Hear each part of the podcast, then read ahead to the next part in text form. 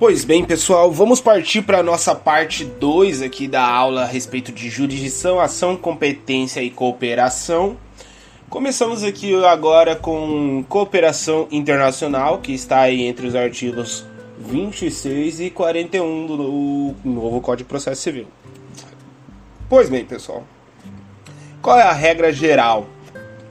As regras de cooperação internacional devem ser regidas por tratados, tratados internacionais e, quando esse faltar, por reciprocidade. Ou seja, pessoal, ou vai ter um documento formal estabelecido entre dois ou mais países, ou então vai ser através da reciprocidade. É aquela coisa. Se pode lá, pode aqui, certo? É bom e é importante saber aqui uma figura e muito importante na, nessa cooperação internacional é a autoridade central. A autoridade central ela vai ser definida através do tratado internacional ou não havendo essa definição, ela se, é, essa autoridade central será o Ministério da Justiça, tá? É, os atos que podem ser praticados podem ser praticados todos os atos processuais admitidos no ordenamento brasileiro. Isso quer dizer o seguinte: a gente tem um ato que pode ser praticado aqui e não pode ser praticado lá. Tudo bem, lá não vai poder ser praticado, mas aqui vai poder. Mas tem um ato aqui que não pode ser praticado e lá pode. Por exemplo, muitos países muçulmanos admitem algumas alguns algumas coisas minoradas de direito para mulheres e tal, assim, processualmente. É, então, muitas vezes da mulher não poder estar tá em, em juízo sem, com, sem, sem estar com o homem e tudo mais. Existem países que fazem isso. Então, isso não existe aqui no Brasil, viu? Um ato assim não, não existe aqui no Brasil. A necessidade da mulher para estar em juízo, estar acompanhada do homem, salva a questão ali de casamento, onde vai ter bens imóveis discutidos e tudo mais, mas não é uma questão é, geral e por ela ser mulher, é uma questão pelo regime de casamento, certo? É... Tanto que se fosse o próprio homem, também ele teria que ter a mulher ao lado. Hum, forma de cooperação internacional. Ela pode vir através de auxílio direto ou de carta rogatória. Bom, o, o auxílio direto a gente vai estudar aqui. O, que, o conceito do auxílio direto. O auxílio direto ele é um instrumento de cooperação internacional que torna dispensável a expedição de carta rogatória por não necessitar de decisão judicial. Vamos destrinchar, destrinchar esse conceito aqui comigo, pessoal? Instrumento de cooperação internacional, até aí tudo bem, é um, um, uma forma de se fazer a cooperação internacional que torna dispensável a expedição de carta rogatória. Ó, então depois a gente vai ver o que, que é essa carta rogatória, mas já sabemos que é um instrumento onde não vai precisar dessa carta rogatória. Esse é o auxílio direto. Por não necessitar de decisão jurisdicional. Ó, só daí você já dá para dar mais ou menos uma olhadinha o que, que vai ser carta rogatória. Então é o seguinte, como você pode ver aqui, ó, quando não necessitar de uma decisão jurisdicional, o juiz não precisar aplicar uma sentença ou algo assim, você pode usar o auxílio direto, certo? É, são espécies aqui de auxílio direto, o ativo e o passivo. O ativo é quando o Brasil pede o auxílio direto para outro país, e o passivo é quando o Brasil é solicitado nesse auxílio direto. Como, como a gente já disse, se tiver tratado internacional, o tratado internacional vai fazer esse trâmite, se não, vai ser pela reciprocidade. Se o país lá a gente pediu uma vez e eles não aceitaram, quando eles pedirem a gente também a gente não vai aceitar, certo? O artigo 28 do CPC, o que, que ele fala? É, ele fala que só pode ser perdido quando for quando não for necessário a deliberação de juízo no Brasil. É aquela coisa, pessoal. É... Não, não, não precisa de decisão jurisdicional, né? Que viria aí com a homologação do STJ. O artigo 29 do CPC ele traz o seguinte: a autoridade central designada pelo Tratado Internacional será o Ministério da Justiça, isso aqui a gente já passou ali em cima no conceito inicial. O artigo 30 do CPC ele fala: qualquer assunto que pode ser objeto do auxílio direto, salvo aqueles proibidos pela nossa legislação, exemplo aqui, atos jurisdicionais decisórios, né? Que aí vai ser carta rogatória. Uh, temos mais aqui dispensa da diplomacia para o auxílio direto comunicação pode ser feita diretamente pela autoridade pela Ó, pera, desculpa, desculpa. Artigo 30 do CPC. Qualquer assunto pode ser objeto. Artigo 31 do CPC. É, aí nesse artigo, artigo 31 do CPC a dispensa da diplomacia para auxílio direto. Comunicação pode ser feita diretamente pela autoridade central brasileira, viu? O artigo 32 do CPC ele vai trazer aqui a autoridade central pode adotar providências necessárias para o cumprimento do auxílio, lógico, sem decisão judicial e tudo mais. O artigo 33 ele vai dizer o seguinte: se for necessário ato jurisdicional não decisório, não decisório, pessoal, é, a autoridade central pede à AGU o peticionamento em juízo, caso a autoridade seja o MP, pode entrar diretamente. Seguinte, pessoal. O auxílio direto, ele pode ter ato jurisdicional nele. Vai necessitar, às vezes, um ato jurisdicional. Todavia, não é decisório. É um ato jurisdicional ali é, de despacho e tudo mais. É...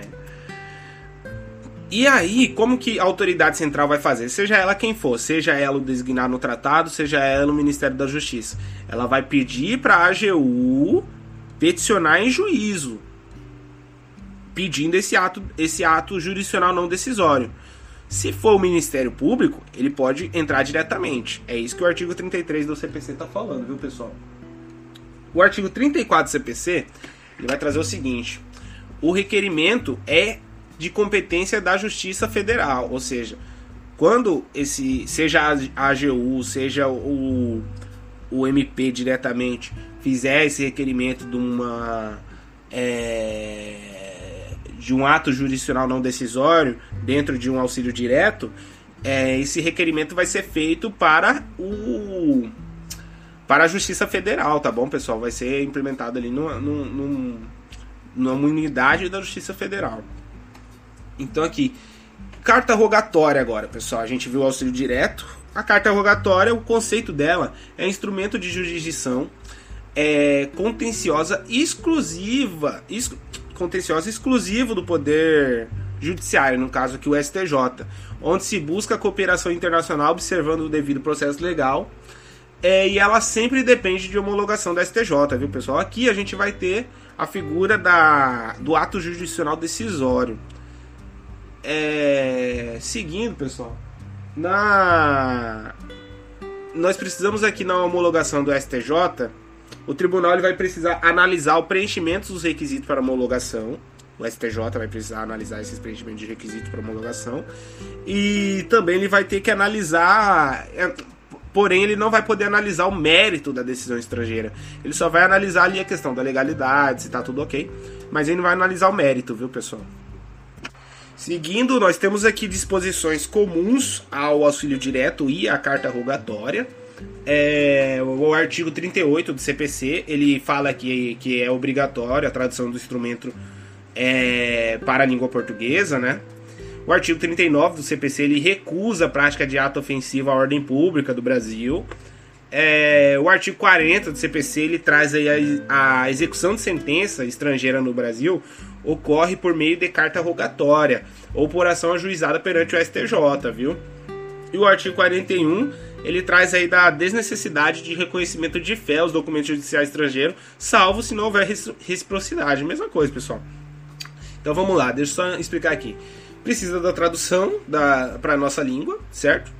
A recusa da prática à, à ordem pública do Brasil da prática de ato ofensivo à nossa ordem pública, é lógico, a gente não pode é, auxiliar um outro país a, a fazer a prática de um ato né, que ofende aqui a nossa soberania e tudo mais.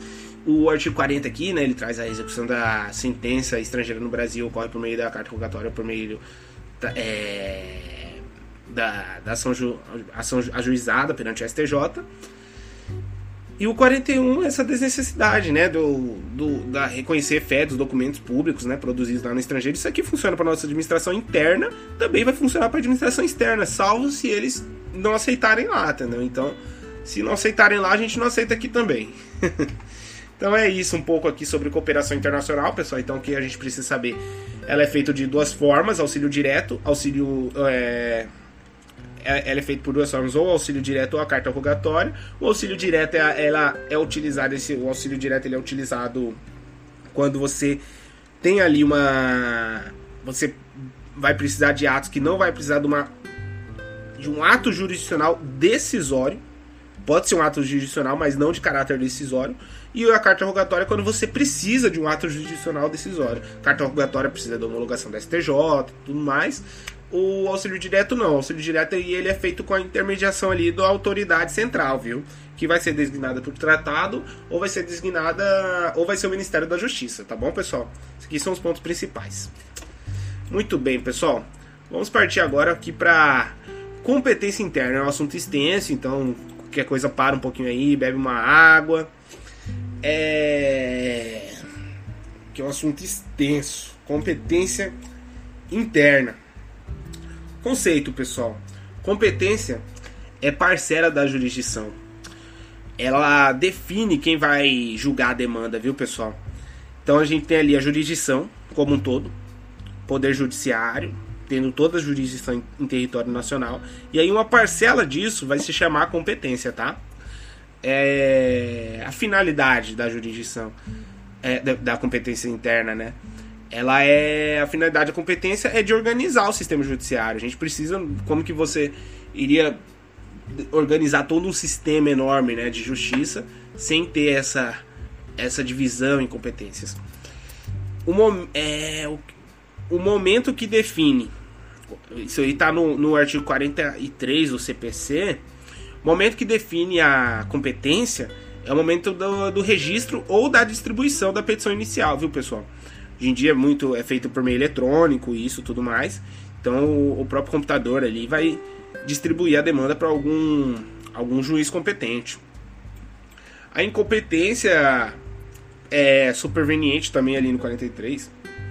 Ela ocorre por supressão do órgão judiciário ou alteração da competência absoluta, viu, pessoal? É, supressão do órgão judiciário. O órgão acabou, parou de existir, então tinha a segunda vara criminal de Cuiabá e agora não tem mais, diminuiu, só vai ter uma vara criminal, vara única criminal de Cuiabá. Então a gente vai ter a supressão do órgão do Poder Judiciário e isso acarreta incompetência, né? Acaba ali a, é, a competência daquela segunda vara que existia, né? É uma incompetência superveniente. Ou então vai ser pela alteração da competência absoluta. Lembrando, pessoal, Competência absoluta, ela não prorroga. Então, você vai entrar com uma ação. E aí fizeram, foram feitos vários atos jurisdicionais ali naquela ação. Lá nas alegações finais descobriu, nossa, tava incompetente. Tava incompetente. Que, que incompetência era essa? Era incompetência absoluta. Então, deixa de ser competente o juízo. Os atos, os atos, os atos é o, o, juiz ele não prorroga, o juiz ele não prorroga. Então, o juiz, mesmo que for só para fazer a sentença, ele vai ter que mandar para o juiz competente, tá bom, pessoal? Porque competência absoluta não se prorroga. É... Normas aplicáveis à competência. O artigo 44 CPC ele traz aqui que são normas aplicáveis à, à, à questão da competência, a Constituição Federal, lógico, tratados internacionais, a legislação federal e a legislação estadual. Grava isso, pessoal. A legislação estadual também ela vai ser aplicável para definir a competência, viu? Geralmente os regimentos internos ali dos tribunais estaduais vai ser aplicável sim. A classificação da competência, pessoal. A competência ela pode ser competência de foro, competência de juízo. É, a competência de foro é o local aonde se estabelece aquela competência. E a competência de juízo é a escolha do juiz. Qual que é o juiz que vai julgar a demanda, certo? É, a competência pode ser originária ou derivada. A competência derivada, ela é quando os é, não, deixa eu começar. Esse aqui é melhor começar pela originária. Competência originária é aonde origina a, a demanda, onde começa a demanda, viu? Já a competência derivada, elas são os órgãos recursais. Então vamos lá. Quando você distribui um processo petição inicial, é, sem prerrogativo de foro, nada, ali no, no, na, na, primeira instância mesmo. Primeira instância, você colocou o processo, aquilo lá é a competência original, originária. Já a competência derivada, ela vem depois. O próximo órgão jurisdicional a julgar uma apelação sua, isso vai ser a competência derivada, viu? Competência ela pode ser absoluta ou relativa. A competência absoluta ela é definida pelo interesse público. Entenda isso bem, a competência absoluta é definida pelo interesse público, por isso que ela não prorroga. Já a competência relativa é definida pelo interesse particular. Tá bom? Isso aqui é um primeiro, um primeiro contato. Vamos lá, pessoal. Critérios para definição de competência. Ó, os critérios eles podem ser aqui de três montas. Pode ser o critério objetivo, pode ser o critério funcional. Deixa eu só ajustar o critério aqui, só um minuto. Pode ser um critério funcional ou pode ser um critério territorial. Vamos lá, pessoal. O critério objetivo, ele vai se dividir aí critério em razão da matéria, em razão da pessoa, em razão do valor da causa. Isso é critério objetivo. Critério objetivo em razão da matéria é competência absoluta. Critério ob objetivo em, em razão da pessoa é competência absoluta. Já em razão do valor é competência relativa. É competência relativa, pessoal num estudo mais aprofundado, existe a competência absoluta em razão do valor nas causas ali na Justiça Federal, se eu não me engano, que vai ter o juizado federal, onde vai ser uma competência absoluta e tudo mais. Mas isso num estudo mais para frente, tá, pessoal? Agora, por enquanto, grave isso. Em razão da matéria é absoluto, em razão da pessoa é absoluto, em razão do valor é relativo. Existe uma exceção, tá? Só grava isso é o critério funcional, ele é uma competência absoluta e o critério territorial também é uma competência. E o critério territorial, por outro lado, é uma competência relativa. Vamos lá. Critério objetivo em razão da matéria, competência em razão da matéria. Leva em consideração a causa de pedir. É, é exemplo aqui, pessoal, direito de família, é, competência da Justiça Federal, você vai olhar qual que é a causa de pedir dessa ação. Entendeu? Qual que é a matéria que está sendo discutida aqui? É, a competência em razão da pessoa leva em consideração as partes que estão ali no processo. Então é o seguinte: é o foro especial, é a fazenda pública. Ó, o foro especial é para algumas pessoas. A fazenda pública é a fazenda pública. Então você tem que olhar quem que é, é a pessoa que está na lide para analisar a competência em razão da pessoa, tá bom? E a competência em razão, pelo critério objetivo em razão do valor da causa. É, vamos lá, pessoal, desculpa a interrupção aí. Voltando aqui. É, a competência em razão do valor da causa, ela vai levar em consideração o quanto vale o pedido. Entendeu? Quanto vale o pedido? O que o advogado mencionou lá. Valor da causa dar-se 5 mil reais, tudo mais. É já que, pelo critério funcional, a competência é definida levando em consideração o trâmite processual, viu, pessoal? É dividido em órgãos jurisdicionais, em recursais, superiores, de piso, etc. Isso aqui é uma competência absoluta, pessoal. Imagina o seguinte aqui. Nós temos a competência para julgar RE. De quem é a competência para julgar RE? É do STF é do STF. De quem é competência para julgar RESP? É do STJ, entendeu? E assim por diante. Pelo critério territorial, nesse caso, a jurisdição é exercida dentro do território é, de competência do tribunal. É um, a gente vai olhar ali qual que é o território, entendeu, da demanda. E é uma hipótese de competência relativa, como já falei para vocês. Vamos lá, pessoal deixa eu falar um pouco para vocês aqui das justiças cíveis que existem. Existe a justiça eleitoral, que ela vai julgar ali, ela tem competência para julgar matérias a respeito de causas que envolvam o sufrágio, né? Questões políticas partidárias, questões eleitorais assim mesmo.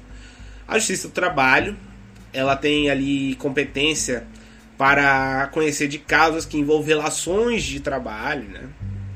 A Justiça Federal, que ela tem competência para é, processar e julgar ações que tenham como parte a União, autarquias ou empresas públicas federais, federais, é, veja aí, pessoal, que não tem sociedade de economia mista não, tá?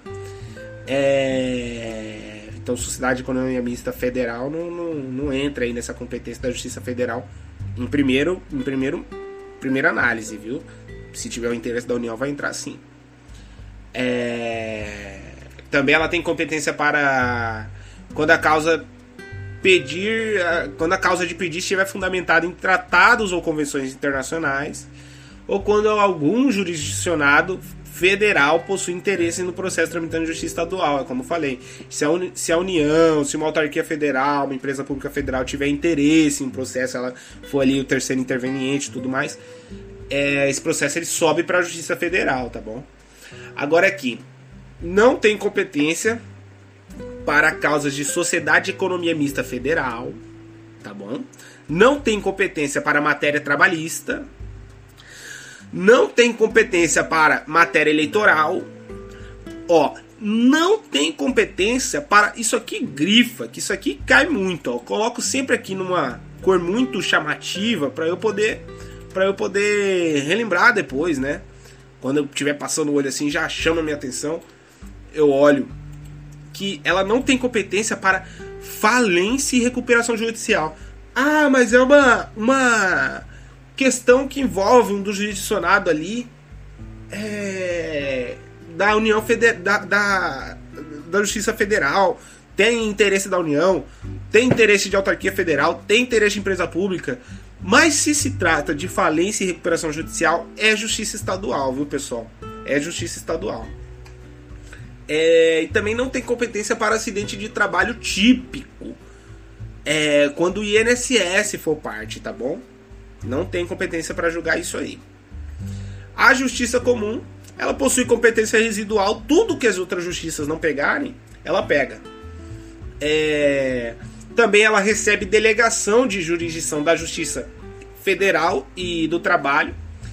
A delegação da Justiça Federal ocorre na seguinte situação: na falta de vara da Justiça é, Federal, são competentes para julgar os benefícios previdenciários de segurados ali domiciliados os juízes estaduais, tá bom, pessoal? Coloquei aqui na falta de de justiça estadual, é federal. Pera aí, só um minutinho federal. Então, se não tiver uma vara da Justiça Federal ali naquele, naquela região, você pode dar para o juiz estadual julgar benefícios previdenciários é, e dos segurados que estão domiciliados naquele, naquele lugar. Mais nada. Também pode ser delegado aqui na Justiça do Trabalho, onde não houver vara do trabalho, mesma lógica ali da Justiça Federal, se, é, seria possível ajuizar é, ação reclamatória perante juiz estadual. Mas ainda é um tema independente de regulamentação isso, tá, pessoal? Então ainda não se faz isso. É... Mas eu quero que vocês entendam que isso pode ocorrer. Pelo menos existe essa, essa, esse estudo. É, onde não houver a vara da, da Justiça do Trabalho, a reclamação trabalhista, a petição inicial trabalhista, é, ela vai ser feita ali na. Ela vai ser feita ali na, na justiça estadual, tá bom, pessoal? Mas isso é um tema que vai ter que ser regulamentado ainda. É... Continuando aqui, pessoal, só um minutinho, vou beber uma água. Então vamos lá, pessoal, vamos aprofundar aqui um pouco mais nessa questão da competência territorial. É, um dos tipos né, de, de competência que nós vimos a competência territorial, ela vem aqui pelo critério territorial. Como a gente já viu aí um pouco, a competência ter territorial, ela geralmente ela é competência relativa. Então vamos desdobrar um pouco sobre essa competência. Competência territorial no CPC. O artigo 46 do CPC, ela traz o seguinte: As ações de direito pessoal ou direito real sobre bens móveis são devem ser propostas no foro de domicílio do réu, réu, entendeu? Coloca esse réu em letra maiúscula, pessoal. Eu é muito bom para decorar. Réu. É, bens móveis, ações de direito pessoal ou, ou direito real sobre bens móveis, domicílio do réu. São exceções aí, pessoal. Se o réu tiver mais de um domicílio, pode ser proposta a ação aí em qualquer um deles, tá?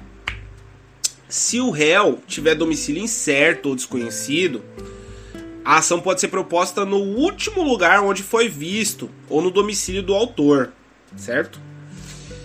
É, se o réu não possui domicílio ou residência no Brasil, é, a ação poderá ser proposta no domicílio do autor ou se o autor também não reside no Brasil, em qualquer lugar.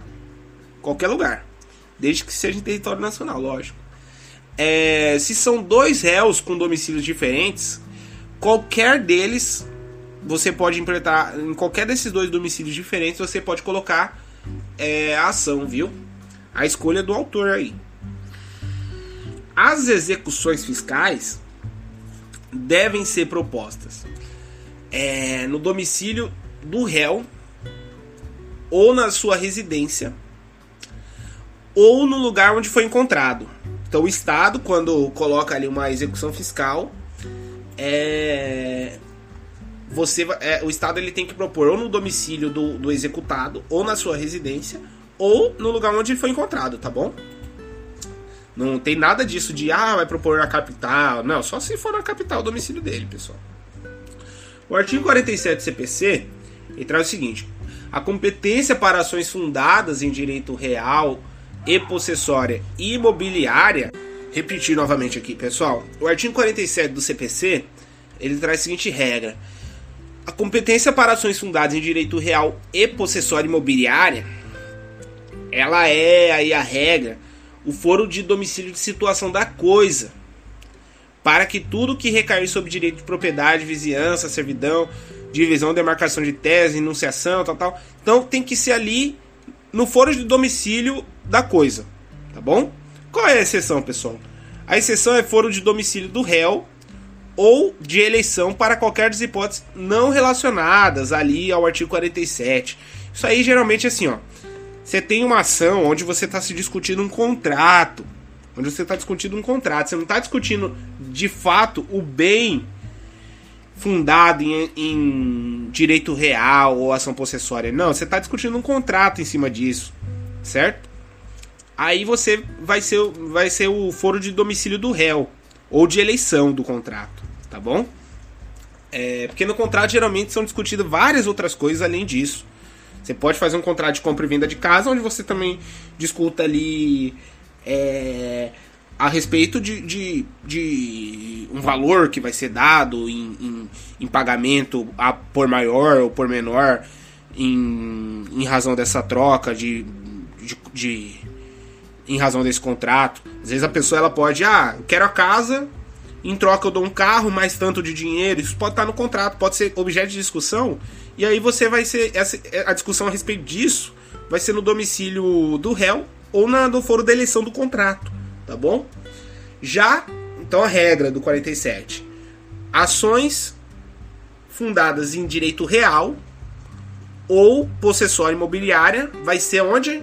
Na, no foro de domicílio de situação da coisa. Exceção é essa questão do contrato que eu já falei. Artigo 48 é, do CPC.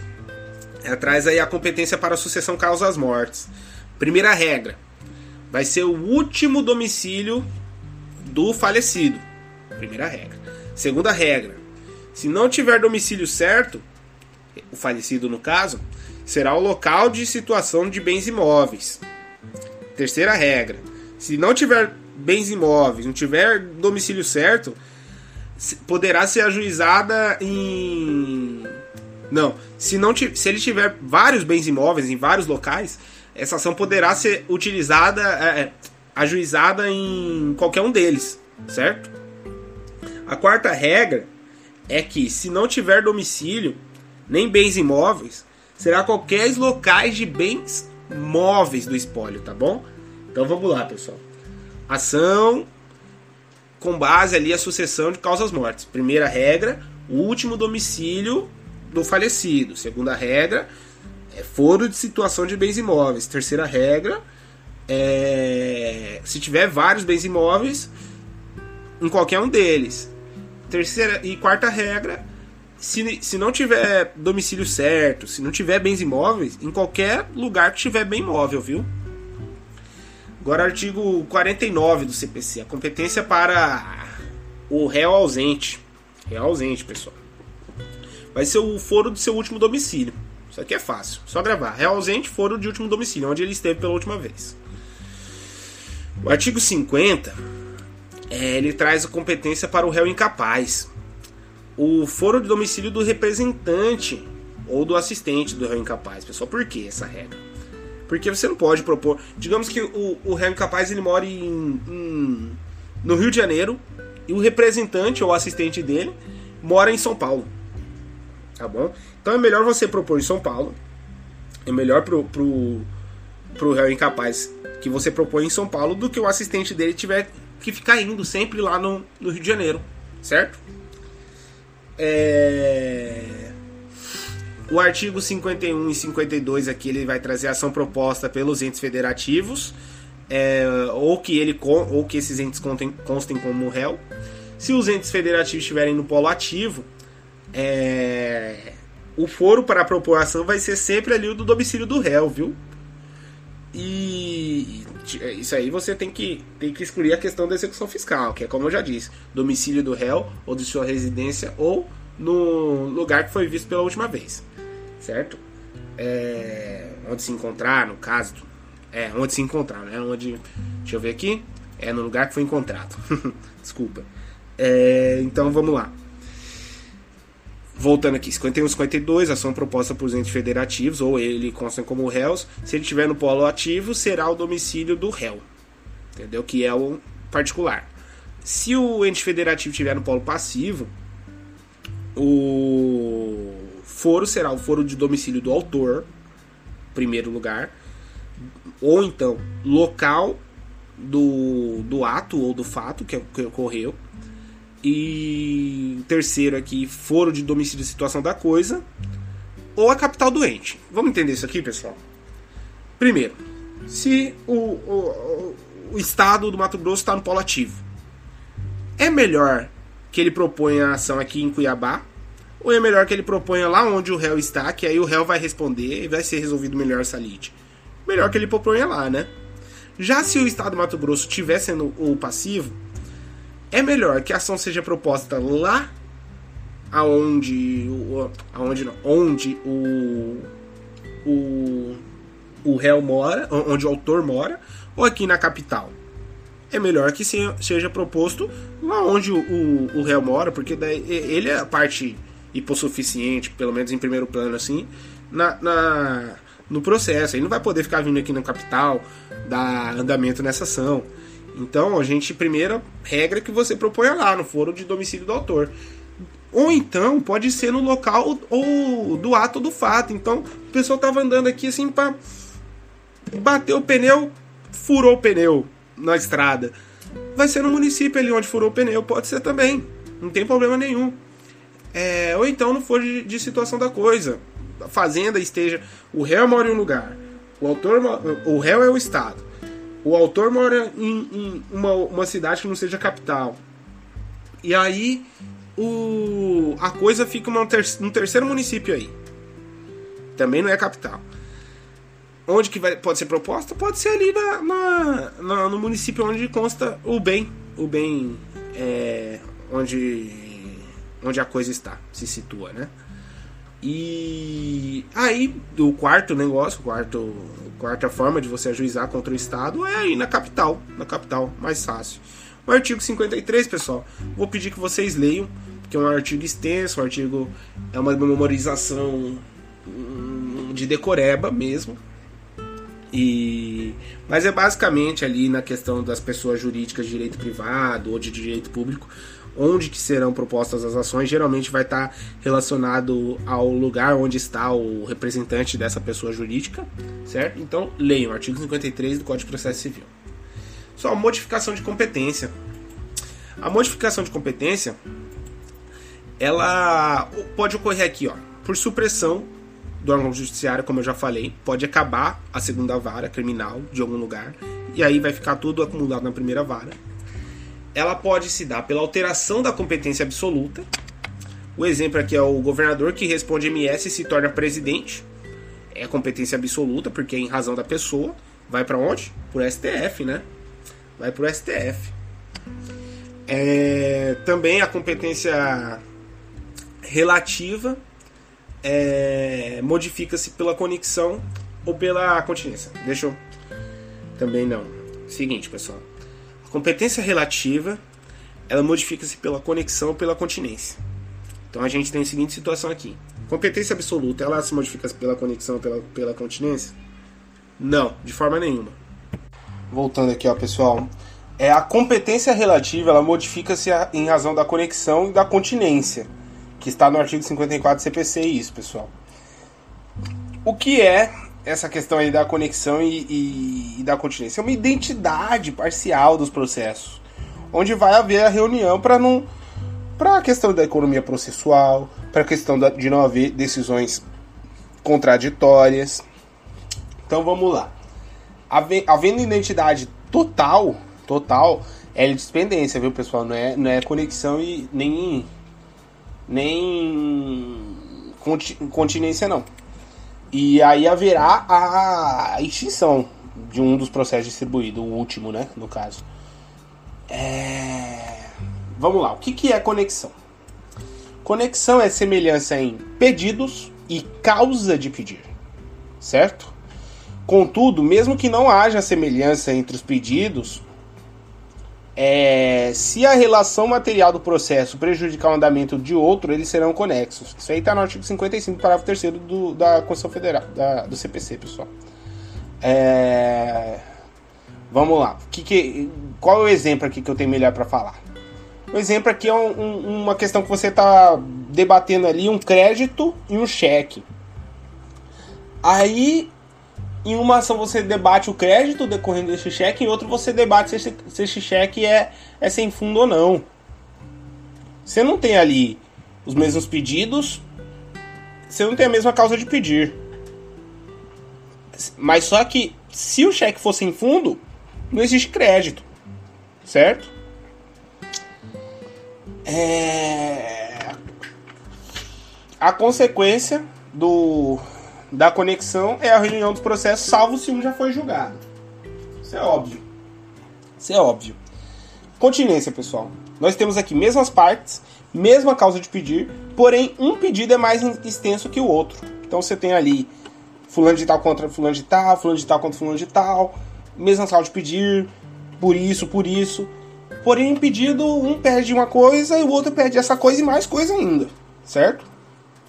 A junção dos processos apenas ocorrerá se o processo com mais pedido for posterior, pessoal. For posterior. Se ele for anterior, não vai se juntar. Por quê? Imagina o seguinte: o processo ele tem as mesmas partes, tem a mesma causa de pedir, e aí ele tem um X pedidos. Aí vem o, o outro processo, mesmas partes, mesma causa de pedir, mas ele tem x menos 1 pedidos. Isso quer dizer, ele tem um pouquinho menos de pedido do que o, aquele anterior. Por que, que você vai juntar esses dois processos? Você pode extinguir o que tem menos pedidos, porque ele foi proposto posteriormente, e só decidir aquele com mais pedidos, que foi proposto anteriormente. Aí não teria necessidade de continência, certo? Então a necessidade de continência é só quando o processo com mais pedidos for posterior, certo? É... Se o continente for anterior, extingue-se o, o, o contido. O juízo provento é o competente para a continência e a conexão. O que, que, é isso, pessoal? O juiz que primeiro distribuiu a primeira ação ali. Esse é o, é o juiz que vai ser o competente para a continência ou para a conexão, tá bom? O incidente de deslocamento de competência é o caso onde o PGR pega aí o processo em caso de graves violações aos direitos humanos é, o foro de eleição também é outro, outra forma aqui de modificação de competência. É um, é, ele é feito através aí de contrato, instrumento escrito, negócio jurídico específico. Foro contratual se transmite aos herdeiros e sucessores, ou seja, quando você contrata ali falando que o foro vai ser esse, seus herdeiros e seus sucessores estão devem devem obediência ao contrato. Se a cláusula de eleição de foro for abusiva, o juiz poderá considerar é, eficaz, ineficaz. Ineficaz, deixa eu ver aqui. Eu anotei errado, coloquei eficaz. É ineficaz. Ineficaz. Por que isso, pessoal? Imagina eu contra outra pessoa, nós dois moramos aqui, só que essa outra pessoa é milionária e eu não. Aí, uma coisa que é para ser decidida aqui, a gente elege o Foro de Belém do Pará para resolver. Seria justo? Seria justo? Seria eu ter que ficar indo lá em Belém do Pará? Não. Não, pagar advogado, ir lá em Belém do Pará. Não. Então por isso que o juiz ele pode considerar ineficaz, viu? Se a causa, se a, a eleição do foro for abusiva. É, e se, uma, se o magistrado não declarar abusividade de ofício, ela deve ser pedida na contestação sob pena de preclusão, viu pessoal? Agora, para imóveis situados em mais de uma comarca ou seção, aplica-se a regra da prevenção, ou seja, um imóvel, uma fazenda enorme, está em três municípios. O município, o primeiro município que pegou foi distribuído, é onde vai ser, vai, vai correr toda a ação, tá? É, e também a ação acessória segue a principal. Então você propõe uma ação aí, uma ação ordinária e dentro dela vai ter uma, uma medida cautelar, né? E essa ação, essa medida cautelar, ela vai ser não for diferente? Não, vai ser na mesma da principal, tá certo? Incompetência, pessoal. Quando existe a incompetência, tá aí no artigo 64 do CPC, ela pode ser absoluta. A, a incompetência absoluta ela deve ser declarada de ofício a qualquer momento é, e pode ser objeto de ação rescisória a incompetência relativa deve ser alegada preliminar de contestação, se não for, entendeu? É, preclui o direito, então aí a, a competência prorroga-se.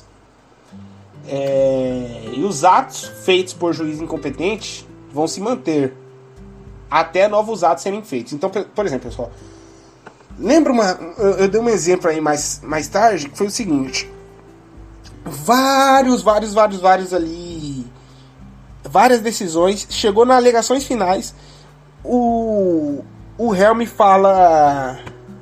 O réu me fala, ah, o juiz está incompetente. E é uma incompetência absoluta. No caso, vai ter que, vai ter que deslocar sim a competência. Vai ter que deslocar. E aí? E os atos que foram feitos? Vão se preservar, pessoal. Economia processual, não, não há como começar o processo lá do início de novo entendeu? Economia processual, já estava em alegações finais. Era para decidir, tá bom? Apesar do, do, processo necessariamente deslocar, tudo que já foi feito vai ser aproveitado, tá, pessoal? E aqui nós temos aqui o conflito de competência, conflito negativo, conflito positivo. Conflito negativo é quando os dois juízes falam, não quero. Conflito positivo é quando os dois juízes falam, queremos. É, eu acho que fica fácil dessa forma de dizer. O conflito ele é suscitado pelo magistrado que não concordar com o anterior, certo? É, e suscitado o conflito, o julgamento desse conflito ele vai se dar da seguinte forma: entre juízes do mesmo estado, quem vai julgar vai ser o TJ, Tribunal de Justiça. Entre juízes federais de um mesmo TRF, quem, quem vai julgar vai ser o, o TRF, onde esses dois juízes estão entre tribunais distintos. Quem vai julgar vai ser o, o, o STJ. E entre juízes e tribunais, entre juízes federais e, e, estaduais, quem vai julgar também vai ser o STJ, viu, pessoal? Independente se esteja na mesma no mesmo território, tanto o TRF quanto o estado. Pessoal, para terminar aqui, ó, cooperação nacional. Cooperação nacional pode ser praticado qualquer ato de cooperação entre os juízes. Isso aí é o artigo 68 do CPC, tá, pessoal? Prescindem de forma específica, prescindem a cooperação nacional. É... Tá no artigo 69, 1 a 4 do, do, do, do CPC. Pode se dar aí através de auxílio direto, reunião ao pensamento de processos, prestação de, de informações, atos concertados entre juízes, tudo mais. e far-se de forma determinada é, na seguinte situação: carta de ordem, carta precatória e carta arbitral. Tá bom, pessoal? Então era isso por hoje. É, sigo aí para maiores dúvidas. Aqui é a parte 2 da nossa de mais uma das aulas de processo civil. Quer coisa, só mandar um e-mail para mim, joãocavalcante86@gmail.com. Estamos juntos, pessoal. Tudo de bom. Falou.